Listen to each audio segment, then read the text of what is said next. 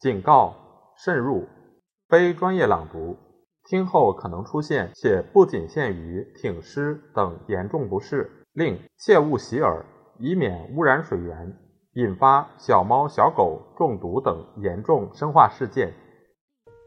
六，一切古代城邦所特有的这种军事组织，时间一久便显出后果，而且是可悲的后果。战争既是常态，强者必须征服弱者。好几次，在一个强盛或战胜的城邦称霸或领导之下，组成一个领土广大的国家，最后出现一个罗马城邦，人民比别的民族更强、更有耐性、更精明、更能服从与统帅，更有始终一贯的眼光和实际的打算。经过七百年的努力，把全部地中海流域或周围的几个大国收入版图。为了达到这个目的，罗马采取军事制度，结果。是种瓜得瓜，产生了军人独裁。罗马帝国便是这样组成的。纪元一世纪时，在正规的君主政体之下，世界上好像终于有了太平与秩序，但事实上只是衰落。在残酷的争掠中间，毁灭的城邦有几百个，死的人有几百万，战胜者也互相残杀了一个世纪。文明世界上的自由人一扫而空，人口减少一半，公民变成庶民。不需要再追求远大的目标，便颓废懒散，生活奢华，不愿意结婚，不再生儿育女。那时没有机器，一切都用手工制造，整个社会的享受、铺张和奢华的生活，全靠奴隶用双手的劳动来供应。奴隶不堪重负，逐渐消灭。四百年之后，人口寥落与意志消沉的帝国，再没有足够的人力与精力抵抗蛮族。而蛮族的洪流也就决破堤岸滚滚而来，一批来了又是一批，前后相继，不下五百年之久。他们造成的灾祸非笔墨所能形容。多少人民被消灭，圣迹被摧毁，田园荒芜，城镇夷为平地，工艺、美术、科学都被损坏、糟蹋、遗忘，到处是恐惧、愚昧、强暴，来的全是野人。等于修龙人与伊罗花人突然之间驻扎在我们这样有文化、有思想的社会上。当时的情形有如在宫殿的帐围桌椅之间放进一群野牛，一群过后又是一群，前面一群留下的残破的东西，再由第二群的铁蹄破坏干净。一批野兽在混乱的环境中喘息未定，就得起来同狂嗷怒吼、兽性勃勃的第二批野兽搏斗。到第十世纪，最后一群蛮子找到了栖息之处，胡乱安顿下来的时候，人民的生活也不见得好转。野蛮的首领变为封建的宫堡主人，互相厮杀，强掠农民，焚烧庄稼，拦截商人，任意盘剥和虐待他们穷苦的农奴，田地荒废，粮食缺乏。十一世纪时，七十年中有四十年饥荒。一个叫做拉乌格拉贝的修士说他已经吃惯人肉。一个屠夫因为把人肉挂在架上被活活烧死。到处疮痍满目，肮脏不堪，连最简单的卫生都不知道。鼠疫、麻风、传染病成为土生土长的东西。人性泯灭，甚至养成像新西兰一样吃人的风俗，像加莱陶尼人和巴波斯人一样野蛮愚蠢。卑劣下贱，无以复加。过去的回忆使眼前的灾难更显得可怕。还能读些古书的有头脑的人，模模糊糊地感觉到人类一千年来堕落到什么田地。不难想象，一个如此持久、如此残酷的局面会养成怎样的心境。先是灰心丧气、悲观厌世、抑郁到极点。当时有个作家说：“世界只是一个残暴与淫乱的魔窟。”人间仿佛提早来到地狱，大批的人出世修道，其中不仅有穷人、弱者、妇女，还有统治阶级的诸侯，甚至国王。一些比较高尚或比较聪明的人，宁可在修道院中过和平单调的日子。将近纪元一千年时，大家以为世界末日到了，许多人惊骇之下把财产送给教堂和修道院。其次，除了恐怖与绝望，还有情绪的激动。苦难深重的人容易紧张，像病人与囚犯，感觉的发达与灵敏近于女性。他们认情使性，忽而激烈，忽而颓丧。一切过火与感情的流露，都非健康的人所有。他们丧失了中正和平的心情，也就不能有什么刚强果敢、有始有终的活动。他们胡思乱想，流着眼泪，跪在地上，觉得单靠自己活不下去。老是想象一些甜蜜、热烈、无限温柔的境界，兴奋过度与没有节制的头脑，只求发泄他的狂热与奇妙的幻想。总而言之，他们要求爱情，于是出现一种极端夸张的恋爱方式，所谓骑士式的神秘的爱情，为刚强沉着的古人所不知道的安分平静的夫妇之爱变作附属品，婚姻以外的狂乱与销魂的爱成为主体。大家分析这种感情的微妙，由名媛淑女定下一套恋爱的宪章。舆论认为配偶之间不可能有爱情，真正相爱的人彼此什么都不能拒绝。女子不是和男子一样的肉身，而是天上的神仙。男人能崇拜她、服侍她，就是了不得的报酬。男女之爱被认为是圣洁的感情，可以导向神明之爱。与神明之爱融合为一，世人们觉得自己的情人有不可思议的力量，便求他指引，带往天界去见上帝。不难想象这一类的心情如何助长基督教的势力。厌世的心理、幻想的凶相、经常的绝望、对温情的饥渴，自然而然使人相信一种以世界为苦海，以生活为考验，以最新上帝为无上幸福。以皈依上帝为首要义务的宗教，无穷的恐怖与无穷的希望，烈焰飞腾和万劫不复的地狱的描写，光阴的天国与极乐世界的观念，对于受尽苦难或战战兢兢的心灵都是极好的养料。基督教在这样的基础之上统治人心，启发艺术，利用艺术家。一个当时的人说：“世界脱下破烂的旧衣，替教堂披上洁白的袍子。”于是，哥特式的建筑出现了。现在我们来看这新兴的建筑物。古代的宗教完全是地方性的，只属于某些阶级、某些部族。相反，基督教是普遍的宗教，诉之于广大的群众，号召所有的人拯救灵魂。所以，屋子要特别宽大，能容纳一个地区或一个城镇的全部人口。除了贵族与诸侯，还得包括妇女、儿童。农奴、工匠、穷人，供奉希腊神像的小庙，自由公民在前面列队朝拜的游廊，容纳不了这么多人。现在需要一个极宽敞的场所，宏伟的正堂之外，两堂，还有侧堂，还有十字耳堂，顶上是巨大的穹隆，四边是巨大的支柱。为了超度自己的灵魂，世世代代的工人赶来工作。只要开凿整座的山头，才能完成这个建筑。走进教堂的人心里都很凄惨，到这儿来求的也无非是痛苦的思想。他们想着灾难深重、被火坑包围的生活，想着地狱里无边无际、无休无歇的刑罚，想着基督在十字架上的受难，想着殉道的圣徒被毒刑折磨。他们受过这些宗教教育。心中存着个人的恐惧，受不了白日的明朗与美丽的风光。他们不让明亮与健康的日光射进屋子，教堂内部照着一片冰冷惨淡的阴影。只有从彩色玻璃中透入的光线，变作血红的颜色，变成紫石英与黄玉的华彩，成为一团珠光宝气的神秘的火焰。奇异的照明，好像开向天国的窗户。如此牵强与过敏的想象力，绝对不会满足于普通的形式。先是对形式本身不感兴趣，一定要形式成为一种象征、暗示、庄严神秘的东西。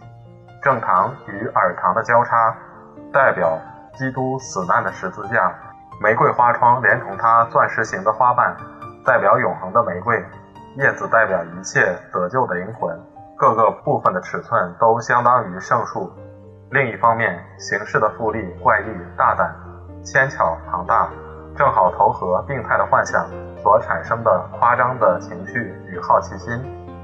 这一类的心灵需要强烈、复杂、古怪、过火、变化多端的刺激。他们排斥圆柱、圆拱、平放的横梁，总之，排斥古代建筑的稳固的基础、匀称的比例、朴素的美。凡是结实的东西。从出世到生存都不用费力，一生下来就是美的东西，本质优越而不需要补充与点缀的东西。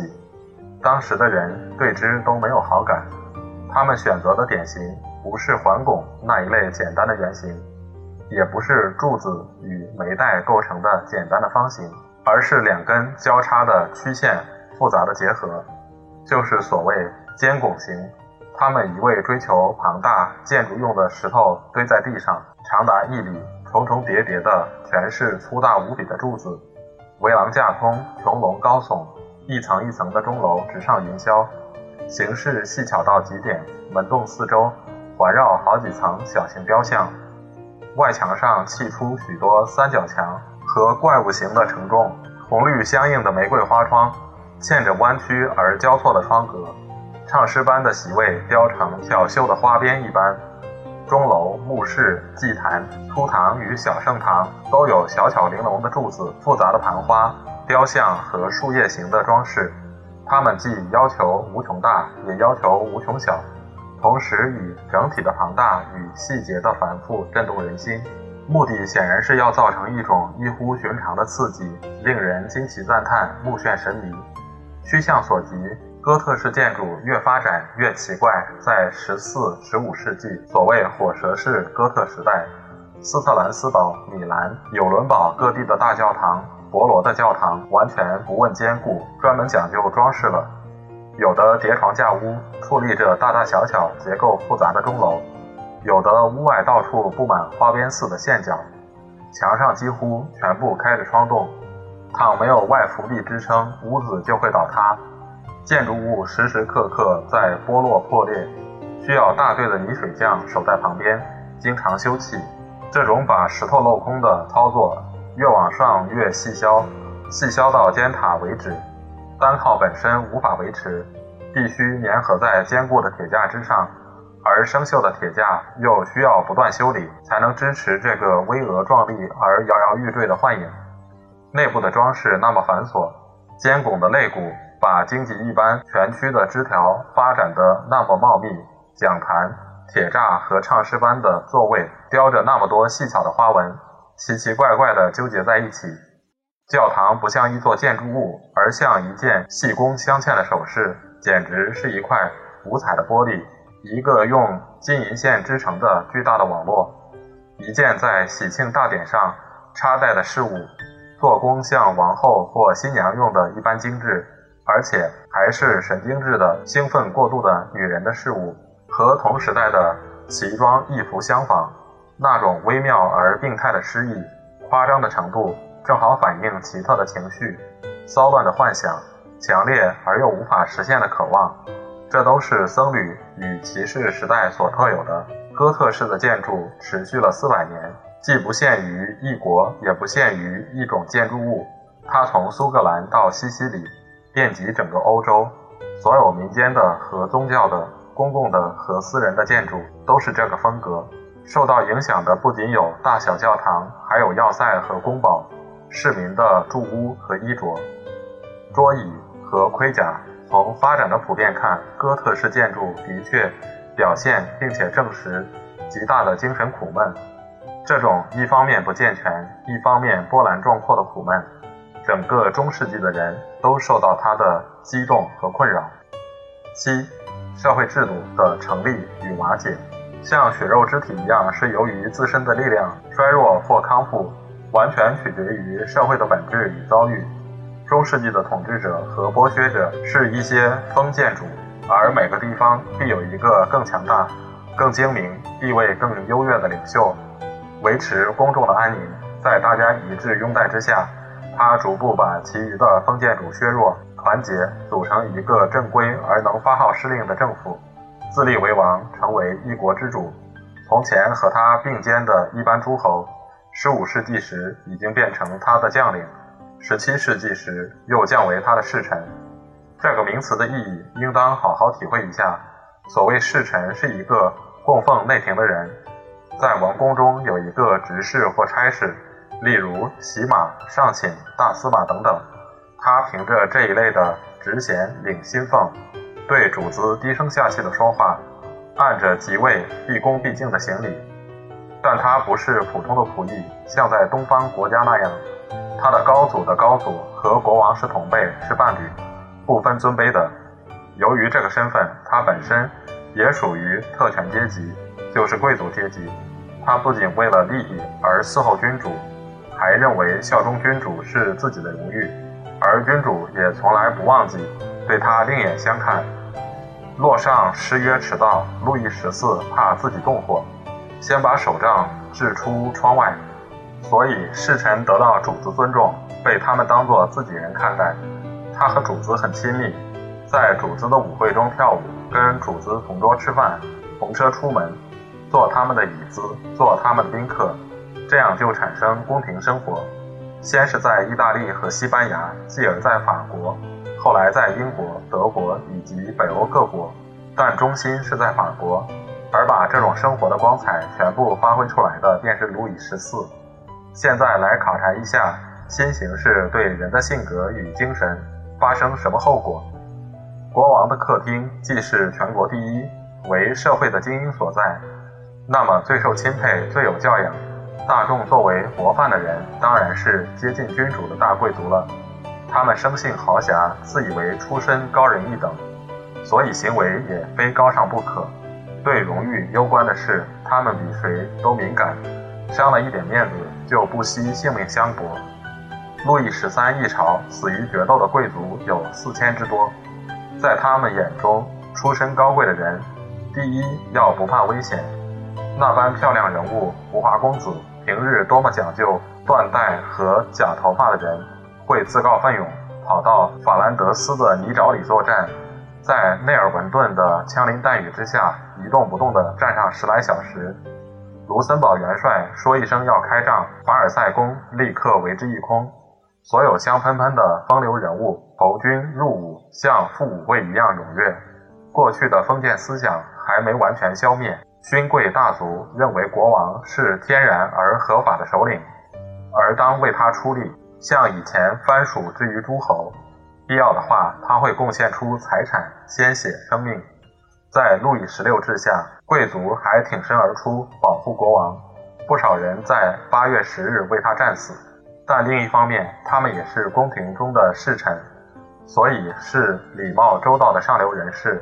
国王亲自给他们立下榜样。路易十四对女仆也脱帽为礼。圣西门的回忆录提到，某公爵因为连续不断的行礼，走过凡尔赛的庭院，只能把帽子拿在手中。因此，侍臣是礼节体统方面的专家，在难于应付的场合说话说得很好，手段灵活，镇静沉着，能把事实改头换面，冲淡真相，逢迎笼络，永远不得罪人，而常常讨人喜欢。这些才能和这些意识，都是贵族精神经过上流社会的风气琢磨以后的出品，在那个宫廷那个时代达到完美的境界。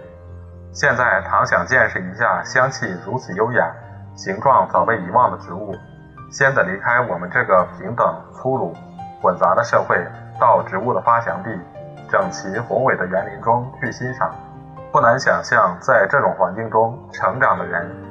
一定会挑选合乎他们性格的娱乐，他们的趣味也的确像他们的人品。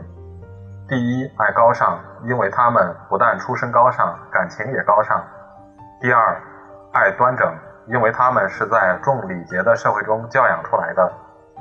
十七世纪所有的艺术品都受着这种趣味的熏陶。波桑和勒舒欧的绘画讲究中和、高雅、严肃；芒沙和贝罗的建筑。以庄重、华丽、雕琢为主。勒诺德尔的园林以气概雄壮、四平八稳为美。从贝兰尔、勒格兰、里古、南端一和许多别的作家的版画中，可以看出当时的服装、家具、室内装饰、车辆，无不留着那种趣味的痕迹。只要看那一组组端庄的神像，对称的角树，表现神话题材的喷泉，人工开凿的水池，修剪得整整齐齐，专为衬托建筑物而布置的树木，就可以说凡尔赛园林是这一类艺术的杰作。它的宫殿与花坛，样样都是为重身份、讲究体统的人建造的。但文学受的影响更显明。无论在法国，在欧洲，琢磨文字的艺术从来没有讲究到这个地步。你们知道，法国最大的作家都出在那个时代：鲍舒埃、巴斯葛、拉封丹、莫肯埃、高乃伊、拉辛、拉洛西夫古特、塞维尼夫人、鲍阿罗、拉伯吕伊埃。普尔达罗不仅名流，所有的人都文笔优美。格里埃说，当时一个贴身女仆在这方面的知识，比近代的学士院还丰富。的确，优美的文体成为普遍的风气，一个人不知不觉就感染了。日常的谈话与书信所传播的，宫廷生活所教导的，无一而非优美的文体，那已经变作上流人士的习惯。大家对一切外表都要求高尚端整，结果在语言文字方面做到了。在许多文学品种内，有一种发展特别完美，就是悲剧。在这个最卓越的品种之间，我们看到人与作品、风俗与艺术结合为一的最辉煌的例子。我们先考察法国悲剧的总的面目，这些面目都以讨好贵族与侍臣为目的。诗人从来不忘记冲淡事实。因为事实的本质往往不雅，凶杀的事绝不搬上舞台，凡是兽性都加以掩饰，强暴、打架、杀戮、嚎叫，一切使耳目难堪的景象一律回避。因为观众过惯温文尔雅的客厅生活，由于同样的理由，作者避免狂乱的表现，不像莎士比亚听凭荒诞的幻想支配，作品结构匀称。绝对没有突如其来的事故，想入非非的失意。前后的场景都经过安排，人物登场都有说明。高潮是循序渐进的，情节的变化是有伏笔的，结局是早就布置好的。对白全用工整的诗句，像涂着一层光亮而一色的油漆。用字精炼，音韵铿锵。如果在版画中翻翻当时的戏装，可以发现英雄与公主们身上的飘带。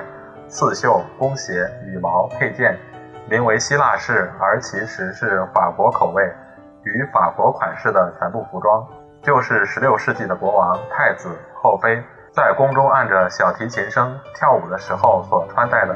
其次，所有的剧中人物都是宫廷中人物，国王、王后、亲王、妃子、大使、大臣、御林军的将校、太子的僚属、男女亲信等等。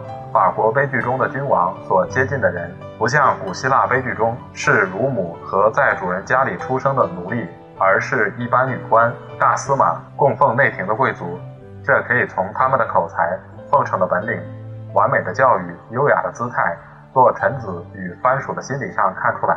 他们的主子也和他们同样是17世纪的法国贵族，极高傲又极有礼貌，在高乃伊笔下是慷慨激昂的人物。在拉辛笔下是庄严高尚的人物，他们对妇女都会殷勤献媚，重视自己的姓氏与种族，能把一切重大的利益、一切亲密的感情为尊严牺牲，言语举动绝不违反最严格的规矩。拉辛悲剧中的伊菲日尼在祭坛前面，并不为了爱惜性命而笑小儿女的悲啼，像欧里庇得斯写的那样，他认为自己既是公主。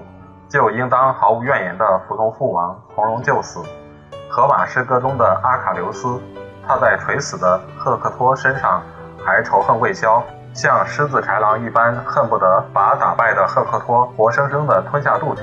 在拉辛笔下，阿卡琉斯却变作公主亲王一流的人，风流倜傥，热爱荣誉，对妇女殷勤体贴。